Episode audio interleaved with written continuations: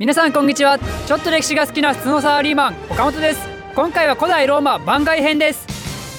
えー、前回まで共和制ローマについてお話をしてきましたが今回はですね番外編ということで古代ローマのとある一つの重要な文化についてお話をしたいと思います。ということでいきましょう。古代ローマのちょっとエッチな話。まずねまずちょっと皆さんに問いかけますけど古代ローマの都市のあの有名なポンペイっていう町あるじゃないですか。ポンペイって町を聞いて皆さん何を思い浮かべますかね？おそらくねポンペイって聞くとほとんどの人は火山が噴火してね一瞬で滅んだ悲劇の街みたいなそういうイメージを持つと思うんですけどあのね全然違うんですよ。全然違う。あのね実はここね古代ローマ有数の風俗街があるとこなんですよね。実はポンペイって商業的に栄えた町で数多くの商人で賑わってたんですよ。つまりね人あるところに性欲あり文明あるところに風俗街ありっていうことで性的なサービスがある場所がねすごい充実してて、まあ、非常にエッチな街だったんですよねでこのようにこのポンペイの町に代表されるようにね古代ローマっていうのは非常に性に寛容な文化ででいつの時代か分かんないんですけどあの性のあの夜の仕事に従事従事してる人はね大体3万人ぐらいいたって話なんですよ。まあ、ポンペイが滅んだのが確か70年とかそんくらいだったと思うんで、まあ、そのぐらいの時にはこのぐらいの風俗関係の人が働いてたとということで性の喜びを知り尽くしたローマ人は毎日楽しく遊んでたらしいんですけど今日はローマ人がどのようにしてこういうサービスをね楽しんできたかっていうところについてお話をしたいと思います。でまずどういう種類のものがあったかっていうとあのメジャーなのはね売春宿っていうのがあったんですよだからもう店舗型ですよね店舗型あのローマ市は公認で45店舗持ってたらしいんですよこういう売春宿を。で中には非公認のものとかもおそらくあったと思うんでそういうのも入れると、まあ、かなりの数のね売春宿がおそらくローマの中にあったと。でこういった売春宿はもう何人も収容できるような非常に立派なものからもう1人しか入れないようなね豚箱みたいなそういう売春宿もあって、まあ、大きいものから小さいものまであったらしいんですよね。でこういう売春宿っていうのはあの一目でね分かるようになってるらしいんですよ。どういう風にして分からしたかというとなんかねその宿のドアノブがチッコの形してるとかあとエッチな絵が立てかけてあるとかねまあ、あとねなんか舗装してる道路のところにそのチッコの絵が描いてあってそのチッコが向いてるところがちょうど宿になってるとかねそういういろんなあの面白おかしい仕組みがねいっぱいあったらしいんですよ。でそういう売春宿は大体ね夕方から開くらしいんですよね。だから日中は空いてないんですよ。もし日中やってると若者が働かなくなってで毎日毎日そういうね性の喜びに溺れてしまうってことで、えー、こういう夕方から開くようにしたということらしいんですよね。でこういう売春宿が置かれてた場所って大体固まってたらしいんであのポツポツとこういろんなとこにやるんじゃなくて場所がちゃんと固まってたと。ということなんで本当にね今のあの風俗街みたいなそういうイメージをしてもらえばいいと思います。でこの宿のね外からあのジョーをチェックできたらしいんですよ。まあジョーもしくはあの男も中にはいるんですけど、まあ、そういうのを外からチェックできたと。でそこで気に入った人がいるとそこに入ってでそこの宿の主人と話をすると。でその時にね宿の主人がまたねあの中でもね人を何人か並べてくれるらしくてだから直接ここ大事ですよ。直接顔を見て自分で選べるんですよ。だからねパネマジとかそういうのないんですよこの時代。でもしあなたがそこで気に入った人がいたらそこで主人と値段交渉すると。でね気になる。皆さん気になる。価格。価格ですけど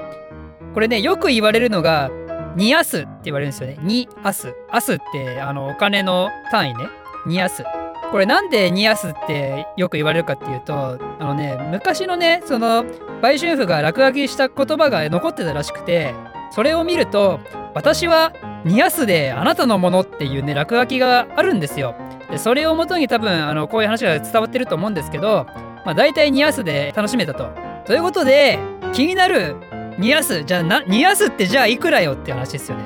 ニアスなんとね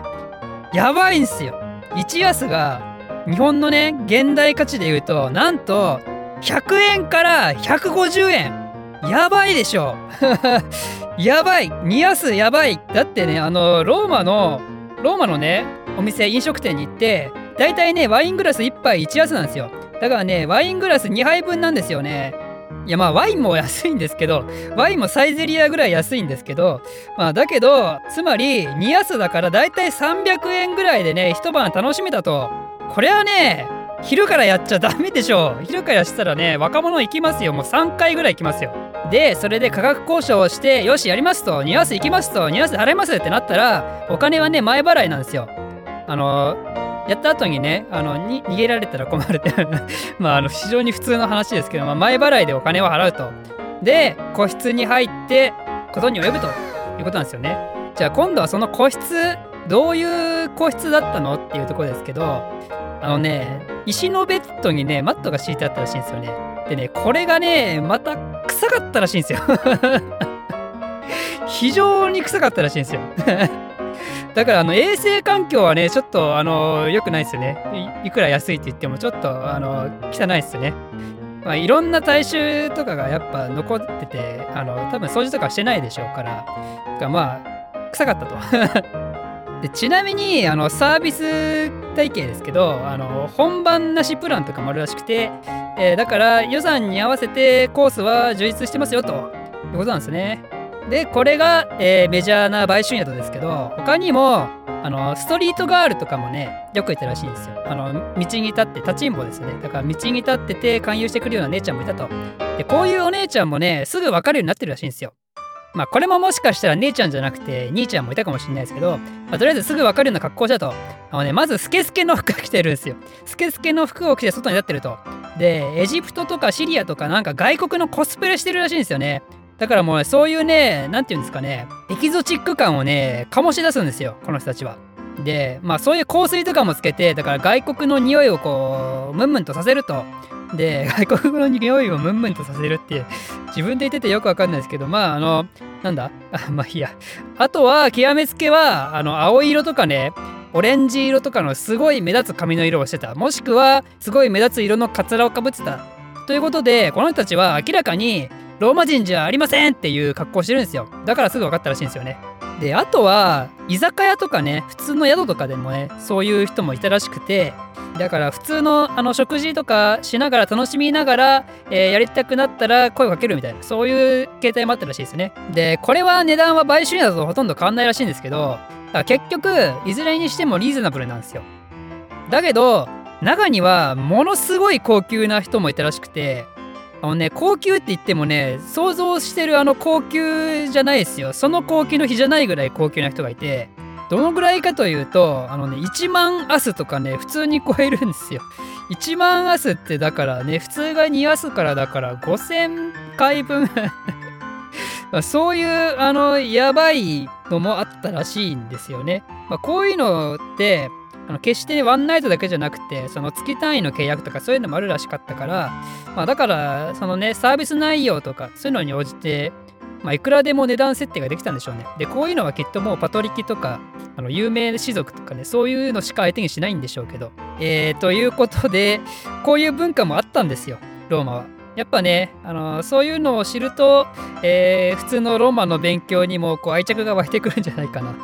ちなみにですね、今でもね、ポンペイに行けばね、その売春宿実際に残ってるのがあるんで、見れるんですよ。なんで、えー、次の旅行はぜひ、ポンペイに ポンペイに行って、えー、売春宿を見るツアーに行ってみてはいかがでしょうか？ということで、もし古代ローマに興味持っていただいた方は、ぜひね、あの、共和制ローマの本編の方も見ていただけると非常に嬉しいです。ということで、今回は以上ですこの動画を少しでも面白いためになると思っていただいた方はいいねとチャンネル登録のほどよろしくお願いします。ではまた。